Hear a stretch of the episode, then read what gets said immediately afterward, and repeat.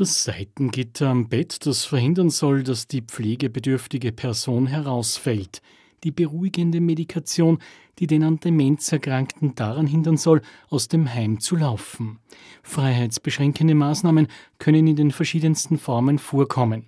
Dazu gibt es ein Kapitel im Pflegeratgeber, das die Juristin Ilse Zappletal verfasst hat. Sie ist Fachbetreuerin für Menschen mit Behinderung. Das ist ein in Österreich gut geschütztes Recht, dieses Recht auf Bewegungsfreiheit. Wenn jemand eine Tür zum Beispiel zusperren will im Pflegeheim oder ein Seitenteil beim Bett hinaufgeben will, das ist eine Freiheitsbeschränkung. Da werde ich in meiner Bewegung beschränkt.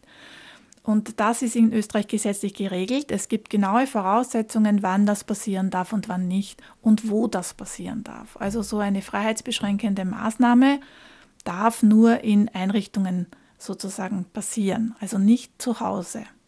Zu Hause kann das dann sein, wenn ich jemanden sozusagen schützen will. Natürlich. Aber in Einrichtungen, in Pflegeeinrichtungen, auch in Tagesstrukturen kann eben es erforderlich sein, dass ich jemanden sozusagen daran hindere, zum Beispiel das Tageszentrum zu verlassen, weil er sonst auf die Straße läuft und sich verletzt. Ja. Da gibt es eben dieses Heimaufenthaltsgesetz und das legt die Regeln fest, wann darf das sein und wann nicht. Und die Grundvoraussetzung ist eben, es muss eine ernstliche und erhebliche Selbst- oder Fremdgefährdung aufgrund einer psychischen Erkrankung gegeben sein. Und psychische Erkrankung, das wäre zum Beispiel auch eine Demenzerkrankung. Gesundheitskrisen wie die Corona-Pandemie erforderten spezielle Maßnahmen. Was gibt es dazu zu sagen? Das haben wir alle ein bisschen mitverfolgen können. Während der Pandemie waren quasi gerade Heimbewohnerinnen Bewohnerinnen sehr betroffen oder noch mehr betroffen von all den Einschränkungen.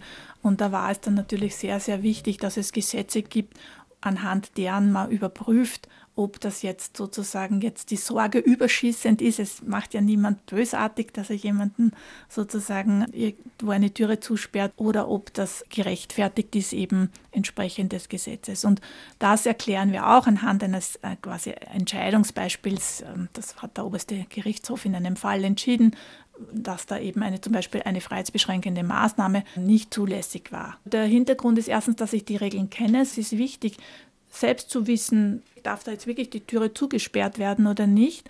Und auf der anderen Seite, dass diese Regeln auch überprüft werden und dafür sorgt eben die Bewohnervertretung und die äh, stellen wir auch kurz vor. Also ich habe, es gibt ein Gerichtsverfahren bei solchen Freiheitsbeschränkungen und da wird mir auch eine Vertreterin, ein Vertreter zur Seite gestellt als Heimbewohnerin, die dann eben darauf achtet, dass meine Rechte in diesem Verfahren auch gut äh, gewahrt werden. Soweit die Juristin Ilse Zappletal. Sie ist Mitautorin des Pflegeratgebers, erschienen im Linde Verlag. Das Buch kostet 29,90 Euro und ist auch als E-Book erhältlich.